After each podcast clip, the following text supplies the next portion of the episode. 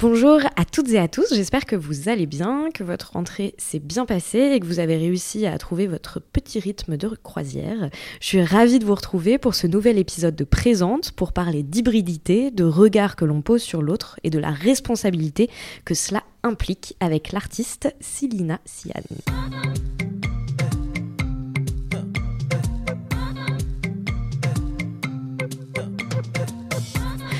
Présente est un podcast dans lequel je souhaite porter au jour ce qui vient en amont puis en aval de l'art contemporain. Mes questions portent donc rarement sur les œuvres en elles-mêmes, mais davantage sur toutes les réflexions et les doutes qui gravitent autour de celles-ci. Car ici, je m'intéresse d'abord à la manière dont la vie de mon invité impacte son travail, puis à l'inverse, à la façon dont son travail vient impacter sa vie.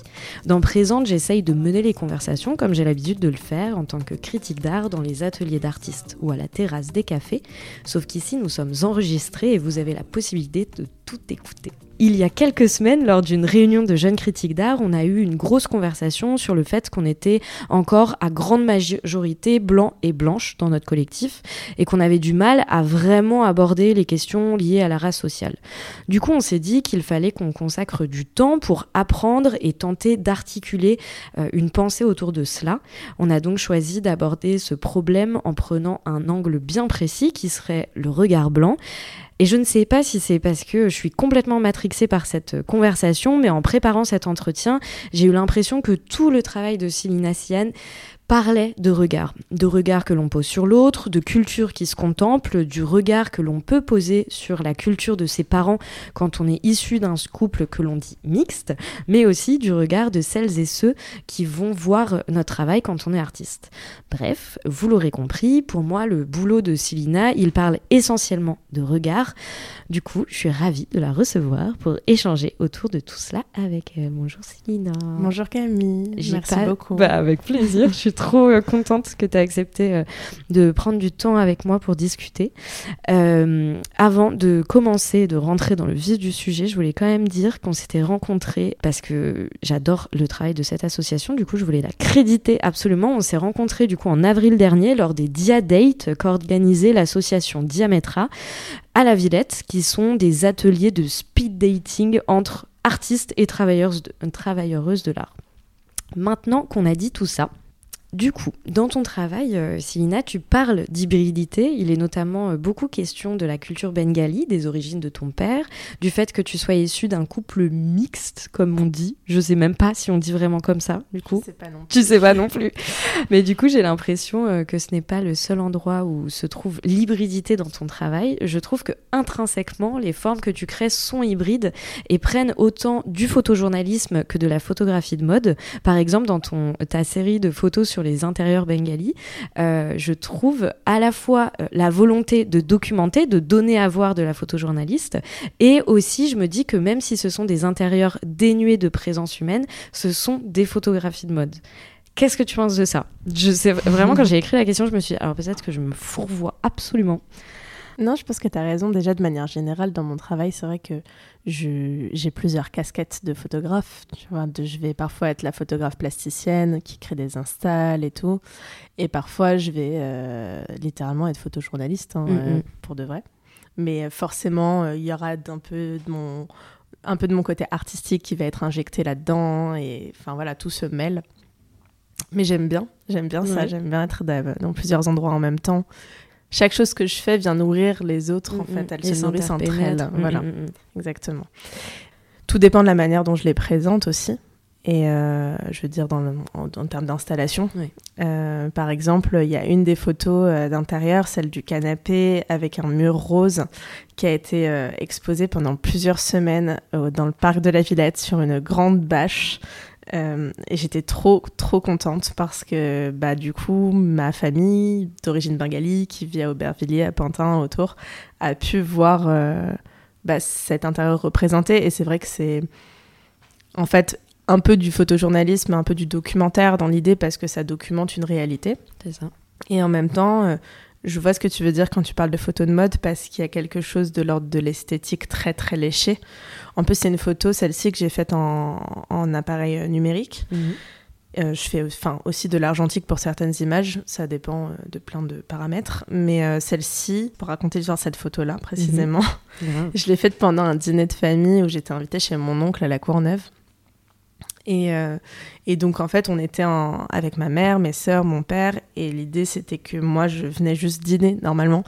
Mais j'avais mon appareil photo avec moi. C'était mon appareil photo numérique ce jour-là. Donc, euh, c'est voilà, pour ça que c'est celle-là, celui-ci que j'ai utilisé. Et, euh, et en fait, ça me. Enfin, cette image-là, je l'ai prise. En fait, j'ai pris plusieurs photos dans cette, cet appart. Et, et celle-ci, je me rappelle qu'elle était plus compliquée à prendre parce qu'il fallait avoir plus de recul. Et c'est un appartement. Alors, je pense que ça se voit pas sur la photo, mais c'est un appartement qui est assez petit. Et du coup, j'avais un objectif grand angle. Donc, ça me sauvait la vie pour, pour avoir beaucoup d'informations dans l'image quand même. Et il y a quelque chose d'assez figé, comme dans la photo de mode, justement. Oui, oui. Et, euh, et d'assez. Euh, même quand tu regardes. En fait, en même temps, ce que j'aime bien dans cette image, c'est que c'est entre le figé et le en cours, parce qu'il y a quand même ces, ces coussins qui sont dans du plastique. Et, euh, et on aurait presque l'impression qu'ils vont être déballés un moment. Et en même temps, toutes les personnes euh, parce qu'il y a beaucoup de personnes qui sont venues me voir en me disant mais euh, on dirait chez ma tante euh, avec les coussins en plastique ou, ou le plastique sur la télécommande ou c'est des trucs qu'on a des codes en commun chez beaucoup de personnes et du coup on sait tous que ce plastique, il reste. En fait, il est jamais enlevé. Mm, mm. Donc, c'est quand même assez figé, en fait. Et ça permet à ce coussin de rester euh, presque neuf toute sa vie, en fait. Donc, euh, oui, ça fait sens de parler de, photos de mode. Mais, euh, mais oui, c'est marrant parce que même la manière dont tu en parles, en fait, on sent que tu alternes dans ta manière de réfléchir et de réfléchir à la manière dont tu vas prendre la photo. Tu alternes entre un truc de photojournaliste, je le prends sur le vif, et en même temps, tu réfléchis à la composition de la photographie, mm. etc. Donc, euh, Et en même temps, tu vois, cette image, je la prends rapidement. Et après, je peux en parler de tout ce qui s'est passé autour. Par exemple, il y avait ma mère derrière qui me disait, mais t'aimes bien, toi, euh, ce rose-là, c'est un peu kitsch. Et j'étais genre, bah, en fait, ouais, moi, j'adore. Mais, aime le rose, étonnant. le, rose, le kitsch, le flash, quoi. et euh, les dorures et tout. Et et en même temps, euh, bah voilà, ma mère, elle, elle va pas forcément aimer. Mon père, il aime bien. Du coup, tu vois, ça peut créer un, mm. petit euh, truc aussi. Des fois, à la maison, il y a une déco un peu, un peu bizarre chez mes parents où, où t'as des trucs un peu kitsch et des trucs un peu plus soft. Donc euh, voilà, pas toujours très cohérent, mais, mais à l'image d'un couple mixte, si on peut dire ça. On sait pas. ouais, je, je sais toujours pas. Mais en tout cas, bon, voilà, de la, du mélange culturel entre mes parents. Mais, mais oui, dans ce dans ce rapport-là, d'un point de vue très technique, mm, mm. cette fois-là, en tout cas, j'ai pris la photo un peu comme ça sur le vif, de manière pas calculée. Je savais pas que ce jour-là, j'allais faire une photo qui allait ensuite être euh, vue comme ça. Et en plus, c'est marrant parce que, en général, les photographies qu'on voit euh, grandes comme ça, c'est les photos de mode, quoi. Donc c'est peut-être ça que j'ai projeté aussi. C'est pour ça peut-être que j'ai projeté ça dans ta photo. Oui, elle a été imprimée sur une bâche extérieure et tout. Bah, après, il n'y avait pas que elle, hein, il y avait d'autres photos. C'était dans le cadre de l'exposition 100% l'Expo euh, à la Villette. Et, euh, et c'est euh, Inès Geoffroy qui m'a invitée dans cette expo et qui m'a proposé de, de mettre cette photo en grand, du coup, dans le parc. Donc mm-hmm. voilà. C'était trop bien. La dernière fois qu'on s'est vu, tu me parlais euh, de tes questionnements quant au fait de prendre justement des personnes ou des objets en photo euh, quand tu vas au Bangladesh, euh, notamment parce que l'Inde et le Bangladesh ont été des régions du monde très photographiées, notamment par des hommes blancs qui volaient vraiment l'image de gamins qui n'avaient rien demandé pour satisfaire une curiosité occidentale mal placée. Ce sont des images qui habitent aujourd'hui encore nos imaginaires collectifs. Euh, je me demandais du coup quel garde-fou euh, tu t'imposes pour ne pas tomber là-dedans justement. Alors pour contextualiser, moi le Bangladesh, j'y suis allée qu'une fois. Oui. Pendant le confinement du coup. Pendant le confinement, le deuxième confinement, en fait tous les restaurants de Paris étaient fermés. Euh, et tous les Bengalis que je connais à Paris travaillent dans la restauration. M'ont père compris. Et euh, donc, il était euh, à la maison et il y avait mon oncle. je raconte ma vie, mais il y avait mon oncle, du coup, qui bosse dans la restauration, qui était au Bangladesh et qui allait se marier. Donc, avec mon père, on est, on est parti. Et moi, ça tombait bien parce que j'avais un projet à faire de photos à ce moment-là et j'avais besoin de faire des photos là-bas. Enfin, j'avais très envie de faire des photos là-bas et donc ça me donnait l'occasion de le faire. Et, et donc, ouais, on est parti à ce moment-là. Et c'est vrai que moi, machinalement, évidemment, je suis partie avec tous mes appareils photo, caméra et tout. Et, et j'ai pris des photos tout le temps. Mais en fait, je me suis rendu compte déjà, sur mhm. place, que le comportement des gens, évidemment, change quand il y a une caméra ou quand il y a un énorme appareil photo réflexe. Euh, enfin, là-bas comme ici, je pense. Oui, voilà, mm, partout, absolument partout. Et du coup, euh, bah, j'avais plus de facilité à capturer des moments de vie avec mon téléphone. Ce qui fait que j'ai commencé à faire vraiment plein de stories. Euh, il y en a certaines qui sont en story à la une d'ailleurs sur mon Insta si des gens veulent voir. Et, et en fait, c'était vachement plus naturel parce que bah, eux aussi ils ont des téléphones et du coup ils ont aussi l'habitude de voir des gens prendre des photos, mmh. filmer. C'est il y a moins de mise en scène en fait. Alors que c'est sûr que quand j'avais mon gros appareil photo avec mon gros objectif grand angle et tout, ça donnait pas du tout la même, enfin ça crée pas du tout le même bah, rapport. Ça casse ouais le rapport avec l'autre quoi. Ou ça modifie en tout cas. C'est ça. En fait ça crée quelque chose d'assez beau parce que en fait les les Bengalis, enfin ils, sont vraiment une tradition de la photo aussi, mmh. euh, mais pas euh, alors pas comme dans d'autres pays où ça peut être vraiment la photo prise en studio, quand tu vois, il y a un mariage, il y a une mm. naissance, on va au studio, on ramène le bébé, on, prend, le prend en photo mm. et tout. Là, c'est pas ça. C'est plus euh, qu'en fait, ils ont tous des iPhones ou des. Enfin, pas vraiment d'ailleurs, souvent plutôt des, des téléphones euh, chinois et tout, mais. Euh, ils ont des smartphones, quoi, et ils se prennent en photo, euh, ils les postent beaucoup sur les réseaux sociaux. Mm. Mais il y a quand même une certaine mise en scène, tu vois, donc des, des postures assez droites, assez sérieuses et tout. Euh, donc du coup, quand moi j'avais mon appareil et que je me mettais à, à prendre des photos, bah, les gens tout de suite prenaient cette posture aussi. Mm, mm. Voilà. Et euh, parfois aussi, je marchais juste euh, avec mon appareil photo autour du cou et des gens me demandaient de les prendre en photo. Donc il y avait, c'était trop bien aussi parce que du coup ça crée tout de suite une discussion, sachant que je parle pas le bengali malheureusement, pas encore, bientôt j'espère. Et, euh, et euh, du coup, bah, ça me permettait aussi d'avoir un, langage qui était autre, qui était le langage de l'image, en mm. fait, vraiment à ce moment-là, enfin, de l'image, de la prise de photo, en tout cas. Euh, parce que, bah, tout de suite, la personne, même si je comprends pas exactement les mots qu'elle me dit en Magali, je comprends qu'elle veut que je la prenne en photo. Donc, il se passe quelque chose entre nous à ce moment-là. Et c'est pour ça, d'ailleurs, que j'ai réalisé une photo de ma grand-mère, qui est une photo super importante pour moi, parce que bah, c'était super très très émouvant de rencontrer ma grand-mère à 24 ans. Et euh, que j'avais vu hein, en FaceTime et tout, mais tu vois, c'est pas pareil. Voilà. Et du coup, euh, il y avait tout ce truc comme ça où j'étais chez elle et j'étais avec elle tous les jours. Et en même temps, on pouvait pas se parler euh, seul à seul sans qu'il y ait mon père pour traduire ou mon petit cousin et tout. Et du coup, ça crée pas le même, la même, le même échange. Et il y a un moment où on s'est retrouvés vraiment toutes les deux. Et c'était un moment de communication quand je l'ai pris en photo, vraiment. Alors, on parlait pas, hein, mais. Enfin, si, plus ou moins, je la guidais un peu, mais. En fait, elle a tout de suite aussi, pareil, pris cette posture comme ça. Elle s'est mise très droite. En plus, elle avait le soleil dans les yeux, mais elle avait les yeux grands ouverts. Alors que moi, je me suis mise à sa place après. J'étais là, genre, je sais pas comment elle fait. Vraiment, elle a trop l'habitude. Et, euh, et voilà, il y a eu ce moment-là. Donc, cette photo, pour moi, elle est importante parce que bah, elle représente, elle cristallise un petit peu tout ça. Ce truc de de justement de communication par l'image. Euh, et, c'est vrai que toutes ces photos, pour reprendre ta question, toutes ces photos que j'ai fait là-bas, en fait, de toutes celles-ci, pour l'instant, la seule que j'ai montrée, c'est celle de ma grand-mère, du coup. Et, je suis en train de réfléchir à une manière de pouvoir travailler ces images, mais de la manière la plus juste possible, parce que malgré tout, euh, moi, je suis née en France, j'ai grandi en France j'ai un regard qui, que je le veuille ou non, est forcément occidental et notamment en regard, enfin, par rapport à la photographie. Et, euh, puis j'ai étudié l'art en France aussi, enfin voilà, tout ça. Donc euh, malgré moi, en fait, même si je suis forcément euh, située quand je prends ces photos au Bangladesh, parce que voilà, c'est quand même ma famille ou des personnes... Tu ne poses pas le, le, même regard que ces hommes blancs dont on parlait. Je pense pas, mais en tout cas, j'ai quand même un regard occidental de l'image, de la photographie, et ça m'inquiète, enfin, mais dans le bon sens du terme, dans le sens ça me questionne, voilà, de, comment on utilise ces images, comment on les montre. En plus, parce que du coup, j'imagine que je vais d'abord les montrer en France, en tout cas. Euh, donc euh, voilà, tout ça, c'est des questions qui sont autour de moi depuis plusieurs mois déjà, et que j'essaye de, voilà, j'essaie de voir comment euh, en inspirant aussi hein, de, choses que je peux voir euh, ici, euh, d'autres artistes qui ont capturé des images euh, dans d'autres pays. Et la manière, enfin, j'essaie de de ouais, bon, je me questionne sur tout ça.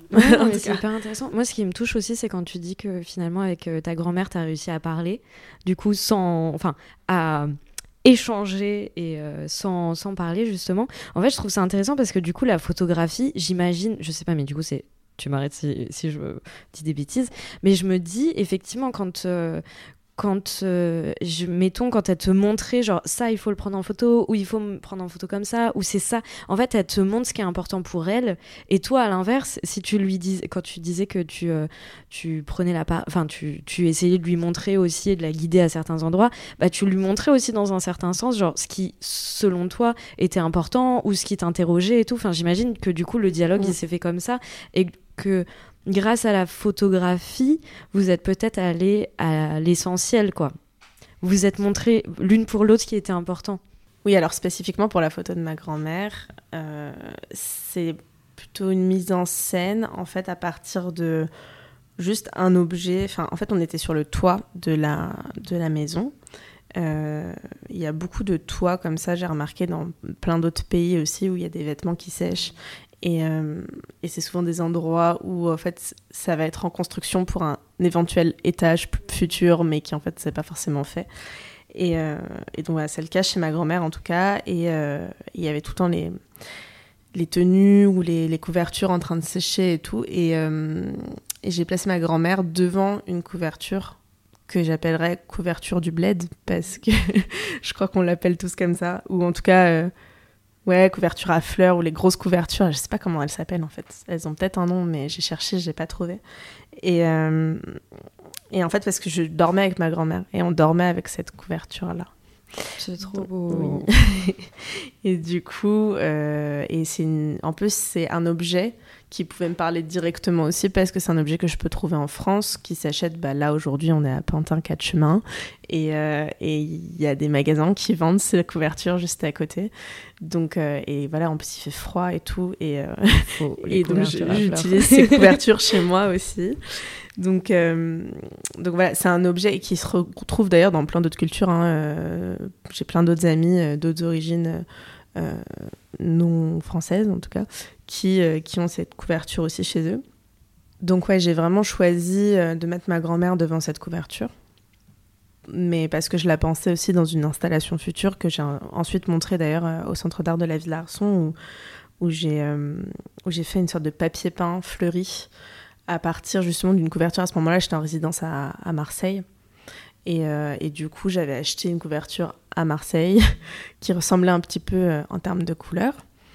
Et du coup, euh, j'avais réussi ensuite à la prendre en photo, à en faire un, papier peint et du coup remontrer cette image-là dans ce, dans ce contexte. Dans ce contexte-là.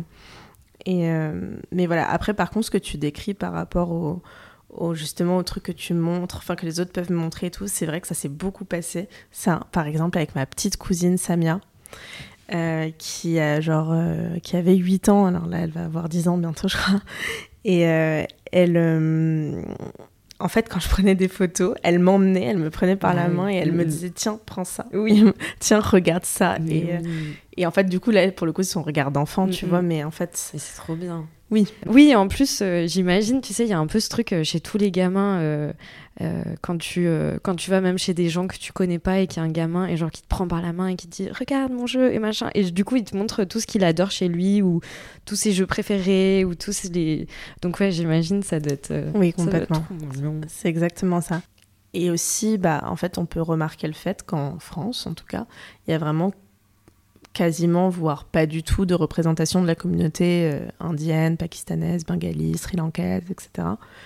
Et du coup, bah, forcément, ils n'ont pas l'habitude en fait de se, de se représenter ou d'être représentés, en tout cas dans le contexte français. Parce qu'autant, euh, je pense que tu vas en Angleterre, euh, c'est ok. Et puis même en, bah, en Inde, au Bangladesh et tout, il y a tous les films Bollywood, etc. la représentation existe. Hein. Mais quand tu es en France, Ouais, t'as une, une, diaspora qui est moins importante, peut-être? Ouais, elle est pas énorme, mais en même euh, temps. Euh, ouais. Et en plus, euh, oui, c'est une. Enfin, j'ai l'impression que tu sais, ça fait aussi partie des communautés où, genre, t'as une espèce de racisme aussi, genre. Genre, qui est moins. qui est moins regardé. Ou, enfin, tu vois, c'est genre comme, euh, comme les communautés asiatiques peuvent avoir. Enfin, en mode, genre, ce racisme-là, il est moins grave, tu vois. Oui, effectivement. En tout cas, c'est un, un, racisme qui est relativement banalisé. Et, euh, et je pense que j'espère que ça changera. Mais... Et à nouveau, ça passe aussi par euh, la représentation, donc euh, le fait d'avoir euh, ton ta photographie qu'en plein sur le parvis de la Villette, etc. Une petite fierté quand même. Ouais. C'est un peu stylé. Mais ouais. Et euh, ça s'est fait de manière complètement hasardeuse et je sens que je le sache du tout. Mais en fait, tu connais très bien les trois euh, derniers artistes que j'ai reçus dans Présente. Donc Théophile DCX, Valentin Noujaim et Ryan Firdi. Euh, je trouve ça drôle parce que je trouve qu'il y a énormément de liens en fait dans vos, euh, respectifs. Je pense notamment au fait que tous les trois, vous, nous, vous nous présentez vraiment une grande part de votre intimité. Que ce soit Théophile qui parle de sa sexualité, de sa séropositivité, Valentin qui parle, qui, montre des archives de son grand-père, Ryan qui filme ses amis, ses tantes, ses grands-parents, etc. Tous les quatre, vous vous risquez vraiment en fait à prendre euh, des remarques homophobes, sérophobes, racistes, classistes euh, sur vos boulots, mais aussi sur vos vies et sur vos proches. Je trouve ça vraiment euh, très très impressionnant et je me demande comment tu gères ça parce que tous les, les quatre, vous savez comment votre travail peut être perçu, comment il peut être commenté, récupéré, stigmatisé. et pourtant, vous vous y allez. Euh, et du coup, je me demande quelle force vous porte en fait à faire ça. Je crois que c'est des discussions qu'on a souvent entre nous en plus. Et euh, bah déjà, on a une force d'être ensemble. Et elle est vraiment importante. Et il n'y a pas que nous. Enfin, là, on parle de quatre personnes, mais voilà, large. on est on est beaucoup à se poser ces questions en ce moment, en tout cas, et à échanger autour de ça régulièrement. Et donc c'est une grande force parce qu'on peut vraiment s'apporter des, des, réponses, des regards, etc. Et, euh, et au-delà de ça, je pense aussi qu'à un moment, euh, bah ça on en avait parlé avec Ryan euh, pendant une, table ronde au laboratoire de Bervilliers, euh, où en fait on, se disait qu'il fallait aussi qu'on crée des récits qui nous ressemblent et qui parlent de nous, de nos histoires, de nos familles, avec encore une fois le point de vue situé. C'est des... enfin, moi en tout cas c'est une question que je me suis vite posée euh, par rapport à la communauté bengali où en fait euh, bah, il n'y avait aucun récit en France euh, que je connaisse en tout cas hein. s'il y en a envoyez-moi s'il vous plaît oui. mais voilà en, en, France en français j'avais rien vu en termes de représentation dans la question enfin dans tout ce qui est créativité enfin que ce soit la littérature le cinéma les arts plastiques euh, quelconques. Euh, et du coup, à un moment, j'ai. Bah, je me suis dit, mais du coup, je suis où, moi, quoi, ouais. tu vois? C'est une question toute bête et assez. Euh, bah, primaire, euh, oui. tu vois, dans, le, dans la question. Enfin, cette question-là, mais en tout cas. J'ai ressenti une nécessité de raconter cette histoire à un moment et je pense qu'on partage un peu tous et toutes euh, cette envie-là. Et je pense qu'on a la chance aussi d'être à une époque où ces questions-là, elles sont peut-être euh, mieux accueillies, ou en tout cas accueillies tout court. Moi, j'ai trouvé en tout cas des interlocuteurs, interlocutrices euh, pour parler de ces questions-là dans mon travail. Et la preuve, on en parle aujourd'hui, tu vois. Donc c'est c'est important, je pense que ça continue d'exister parce que il y a des artistes avant nous qui l'ont fait aussi, qui l'ont très bien fait et qui, moi, m'ont beaucoup, beaucoup inspiré. Et, euh, et, du coup, en fait, on est juste en train de faire pareil, mais en 2022. Et elle et eux continuent aussi de le faire, donc c'est super. Et, et je pense, voilà, notamment à Ryan qui a bossé avec Zineb Sedira, tu mmh, vois. Et, ouais. et, ça crée comme ça des échanges. Euh... Là, c'est vraiment une passation, genre. C'est ça. genre, à ton tour. Exactement. Et, euh, et, je voulais euh, maintenant qu'on parle d'une œuvre que je qualifierais d'un peu plus personnelle, même si ça peut paraître euh, étonnant parce que qu'ici personne ne se confie. L'œuvre en question c'est Pink Paradise et pour une fois c'est toi que tu filmes face cam silencieusement. Tu mets un à un des dizaines de bijoux, tu te regardes doucement dans le retour caméra, puis tu retires tout. Et pour moi dans cette œuvre tu cette arme, en fait, j'ai vraiment l'impression que cette œuvre, c'est une parade militaire. je crois que j'avais même pas de retour caméra pour te dire. Ah ouais Dans mon souvenir, même si ça remonte un petit peu. Mais euh, ouais, c'est une vidéo que j'ai faite quand j'étais encore à l'école, à la Ville Arson. Et euh, c'était un moment où, où bah, je me posais toutes ces questions-là dont on parle depuis tout à l'heure. Et euh, bah, je mets beaucoup de bijoux au quotidien. Et, euh, et en fait, je pense que dans beaucoup de cultures, euh, le bijou, ça a une symbolique assez forte. Euh, et, et c'est un rapport à la tradition aussi. Enfin, moi, dans toute ma famille bengali, toutes les femmes ont un piercing. Toutes. Et du coup, c'est quelque chose que j'ai fait très vite aussi. et après, dans cette vidéo-là, euh, mais c'est vrai que c'est marrant de parler de militaire parce qu'il y a des, des, amis à moi qui m'ont surnommé Exercesse après ça. tu vois ce personnage. et, et, du coup, euh, en fait, c'était aussi une manière pour moi de faire déjà un inventaire de tous les bijoux que j'ai, mmh. de tous les endroits d'où ils viennent, de ceux qui sont euh, en toc, ceux qui sont en or, parce qu'ils sont tous dorés oui. aussi, ça. Parce que tous Très mes bijoux sont dorés. Oui. Évidemment. et du coup, il y avait ce cette envie déjà de... Bah, ça se voit pas forcément dans la vidéo, mais moi en tout cas, je me posais des questions sur ces provenances-là parce qu'il y avait beaucoup de bijoux que j'avais achetés euh, dans les boutiques euh, à Gare du Nord, mmh. euh, les boutiques où je vais avec mon père depuis que je suis petite pour acheter justement ce genre de trucs, ou des cônes de henné ou des trucs comme ça. Et, et donc, c'est des bijoux qui sont directement importés du Bangladesh et qui, moi, me permettent un lien avec cette culture au quotidien, on va dire à travers le port de ces, ces, ces bijoux-là. Euh, mais en même temps, il y avait aussi euh, toute une réflexion autour ouais, du bijou comme objet de famille, parce mmh. que c'est aussi quelque chose qu'on se transmet. Euh, et oui, et je pense que c'est commun à toutes les cultures pour le coup, enfin, ou en tout cas à beaucoup de cultures. Je peux pas faire une généralité absolue, mais. Et. Et il y a aussi la question du mariage. En fait, euh, au Bangladesh et encore une fois dans beaucoup d'autres cultures aussi, euh, une femme quand elle se marie, on lui offre des bijoux. Et euh, son mari va lui offrir beaucoup de bijoux, ça serait une grosse partie de la dot. Euh, et c'est aussi un cade des cadeaux de, du reste de la famille, etc. Et en fait, c'est un peu ça censé être sa sécurité en fait. Ah, donc on n'est pas loin de la parade militaire. Et bah oui, c'est ça, mais complètement. Définitivement. Complètement, parce que euh, bah, du coup, en fait, si jamais elle a un souci quelconque, son mari tombe malade, son mari meurt, euh, ça se passe mal avec son mari, elle divorce, enfin, il peut y avoir plein de situations où elle va se retrouver donc seule, euh, mais au moins elle aura cet or, elle aura, ses, elle aura ça pour, ça. euh, Mm-hmm. pour survivre, Enfin, enfin, retourner le temps de. ouais. voilà, Mm. pour euh, Oui, c'est la valeur sûre en fait. euh, mm, Exactement. Et, euh, et pour revenir plus précisément à la parade militaire, j'ai un bracelet par exemple que j'aime beaucoup et il me semble bien que je le mets dans cette vidéo. Euh, c'est un bracelet euh, de la collection Versace pour H&M. Oh, Que- waouh, ça date ça. Mais oui, ça date de genre 2015, 2012, 12, un truc comme ça. J'étais au lycée, Mm. j'étais abonnée au Vogue parce que euh, j'aimais beaucoup les photos de mode, ce qui est toujours le cas. Mhm. Et euh, j'avais joué un jeu concours pour gagner euh, une entrée VIP dans l'avant-première de la vente Versace pour H&M au H&M de Ah, Boulevard Haussmann. Voilà. Et j'ai gagné. Seul jeu concours que j'ai gagné de ma vie. et du coup... Tellement de lycéennes ont, Mais ont oui. voulu être à ta place, je pense. Mais oui, en plus, c'était un soir de semaine, on n'avait pas trop le droit de C'était sortir un et tout. concert, le bordel.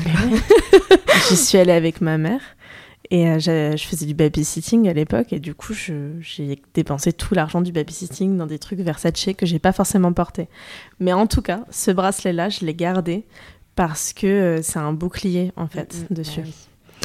Et, euh, et ça fait sens pour moi un peu ce truc de justement de parade militaire où quand je le mets, j'ai quand même l'impression de m'armer un petit Mais peu, tu vois. Il y a quelque chose qui, d'un coup, c'est ma... ça fait partie de mon costume aussi, entre guillemets.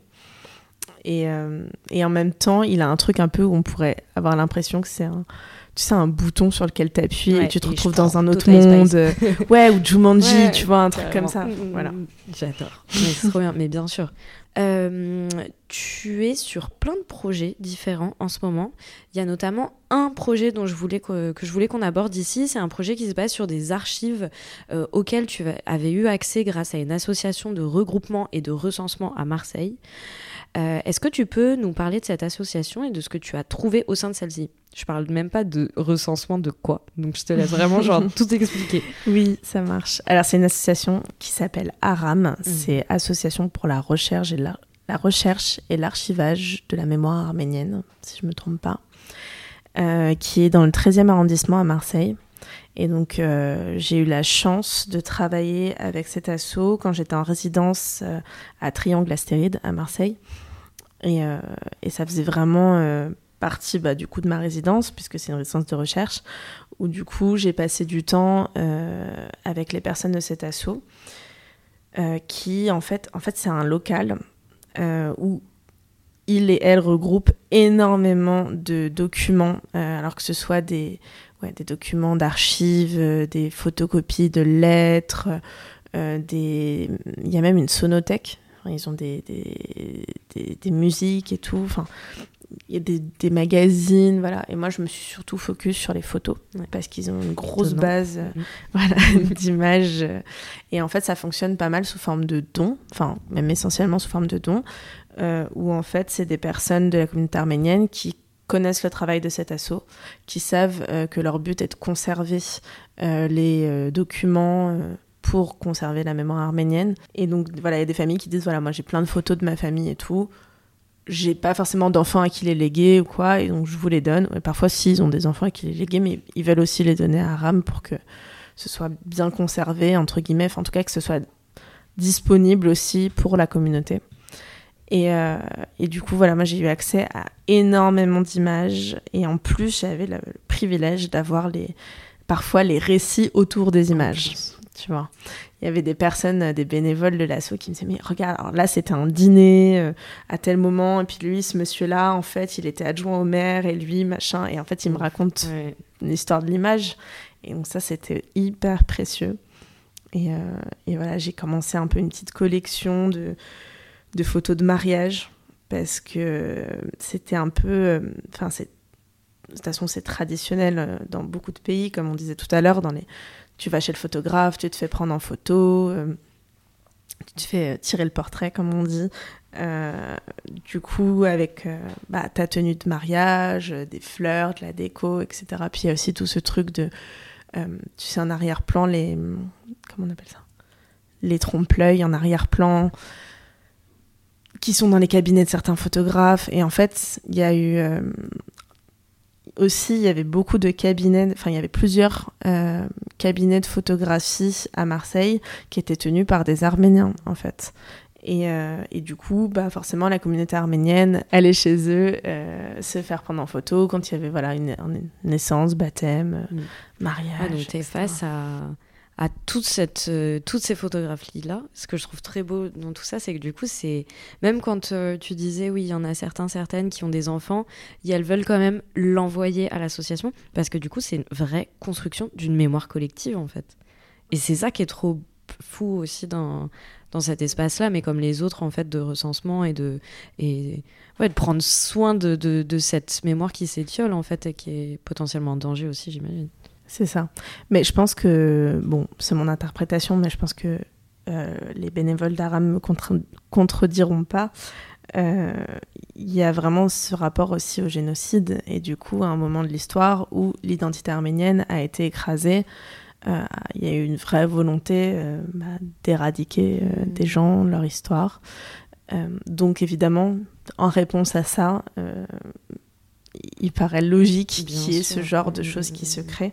Et puis en plus, c'est aussi un, un prétexte pour, euh, pour les bénévoles, pour se retrouver, bah pour, euh, pour être ensemble, pour passer du temps ensemble. Et en même temps, ça a une vraie utilité. Hein. Là, je sais qu'ils sont en train de préparer une exposition euh, à propos du camp Odo, mhm. qui était, le, il me semble, le premier, ou en tout cas le plus grand camp de réfugiés arméniens à Marseille.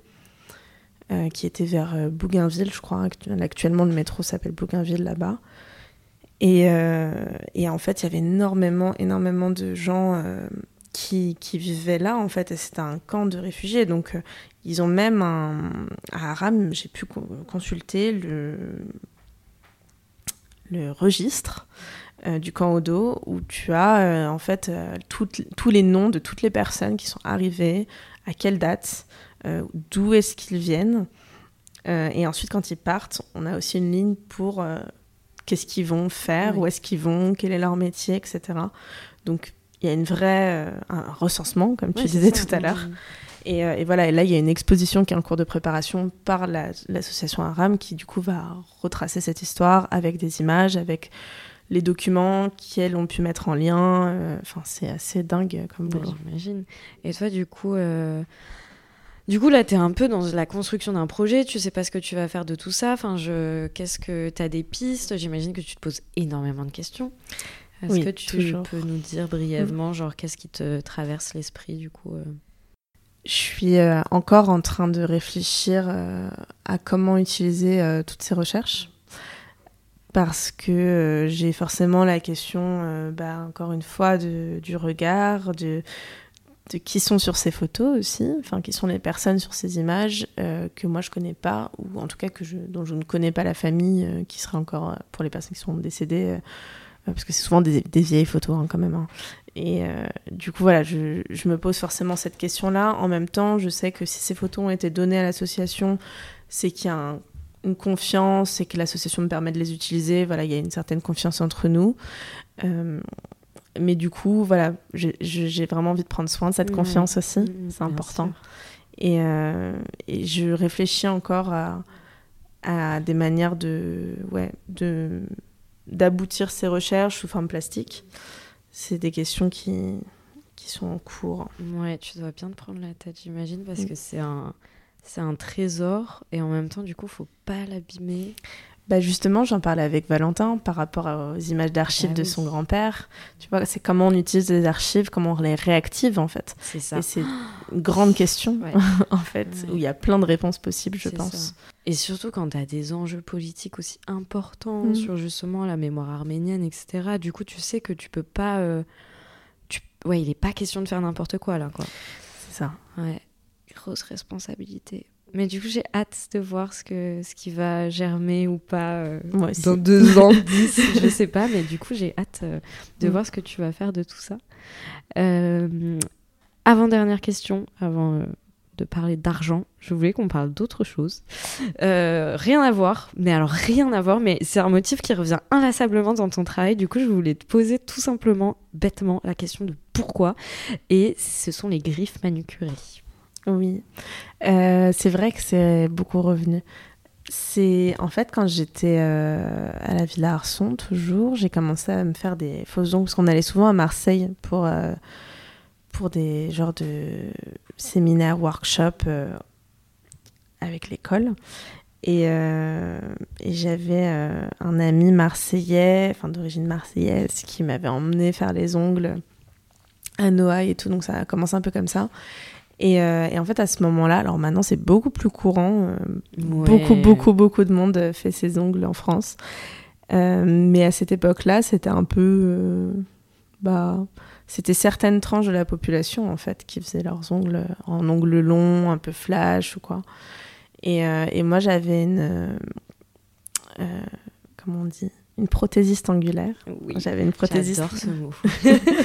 j'avais une prothésiste angulaire qui me recevait chez elle à Stand en 93 et qui me faisait des longues griffes comme ça à paillettes. en fait, à chaque fois, c'est elle qui designait le truc parce qu'elle me disait j'en peux plus de faire des ongles nude, rouges et tout. J'ai envie d'un truc qui, qui pète.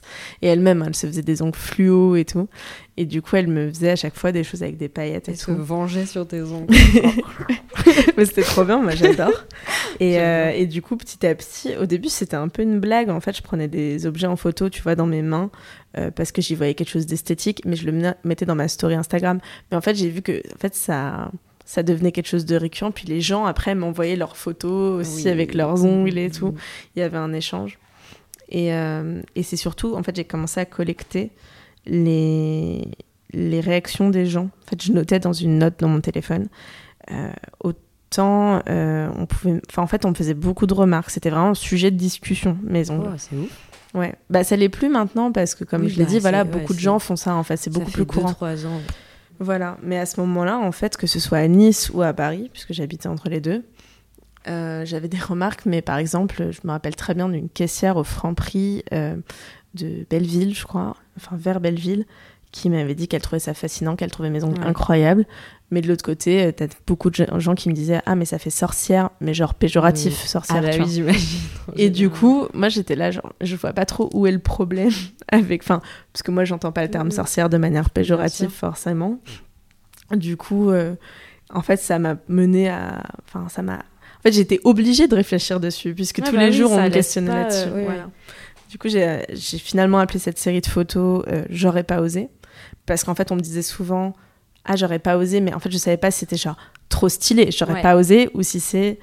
euh, ouais, j'aurais pas Ah osé, bof. Tu aurais mieux pas oser toi-même. Ou alors, Voilà. genre, j'aimerais trop avoir le courage de me porter ces putains d'ongles. Exactement. Du coup, euh, c'est ouais, c'était un peu euh, en réponse à ça que j'ai finalement décidé d'être très fière de ses Mhm. ongles et de ses photos, et puis que, en fait, ça, ça se reliait aussi à ce- dont on parlait tout à l'heure par rapport aux bijoux. Pour moi, c'était mon énième bijou, en fait, c'était le truc Mais qui ça. brille au Mmh, bout de mes ongles ouais. et qui effectivement, en plus, a une euh, dimension euh, griffe, arme, armure, du coup. Ouais, On revient là-dessus. Enfin, j'arrivais à le mettre en lien avec mon travail, puisque mon travail parle de moi, donc moi parle de mon travail, inversement. Et ainsi de suite. Voilà. du coup, euh, voilà. C'est. Euh, dernière question. La fameuse. Encore une fois, comme d'habitude, tu en fais ce que tu veux. Euh, Silina, est-ce que tu réussis à vivre de ton travail? Alors. Encore une fois, Euh. c'est un prétexte pour parler du statut d'artiste. hein, oui, euh, oui, bien sûr. Euh, je dirais que oui, j'ai la chance de ça et j'ai conscience de la chance que c'est. Euh, mais je pense que c'est aussi grâce au fait que je fais de la photo. Et Ouais. que du coup, ça me permet, de, comme je disais tout à l'heure, d'avoir plusieurs casquettes. Et donc, parfois, de faire des photos dans des trucs qui sont pas en forcément. euh, blanche. euh, voilà, qui sont pas forcément euh, liés à ma pratique artistique. Parce que je pourrais pas dire que je vis uniquement de ma pratique artistique, ça c'est pas vrai. Mais par contre, de ton euh, travail de photographe. voilà, de mon Ouais. travail de photographe ou de mes connaissances en tout cas liées à l'art. Donc tous mes jobs, quels qu'ils soient, qu'ils soient liés à mon, ma pratique personnelle ou euh, plus largement en tout cas à la photographie ou mes connaissances en lien avec l'art, ils sont tous liés à l'art en tout cas. Du coup, je suis ravie. Parce que- Au moins, ça me permet de naviguer dans un espace qui est tout le temps euh, euh, lié, enfin des espaces qui sont liés entre eux en tout cas. Et, et voilà, je dirais ça. Mais j'ai Ouais. la chance de faire beaucoup de résidences aussi Ouais. depuis que je suis sortie de l'école. J'ai fait plusieurs résidences et, euh, et ça, ça sécurise vachement en Carrément. fait. Ouais. Voilà. Bah trop bien. Ah, J'aime bien quand on finit comme ça. du coup, je te remercie, à d'avoir accepté mon invitation, d'avoir pris le temps de répondre à toutes mes questions. Merci à vous, les auditeuristes, d'avoir écouté cet épisode. Euh, Est-ce que tu veux donner ton Instagram? Oui, c'est mon prénom et mon nom de famille, Célina Sian. Je vous donne du coup rendez-vous sur le compte Instagram de Présente euh, pour suivre l'actualité du podcast. N'hésitez pas aussi à vous abonner au podcast directement depuis votre plateforme d'écoute. Et enfin, comme d'habitude, je remercie David Walters pour le générique. Je vous dis à dans deux semaines, mais d'ici là, prenez soin de vous et je vous embrasse. Bisous, Céline. Bisous.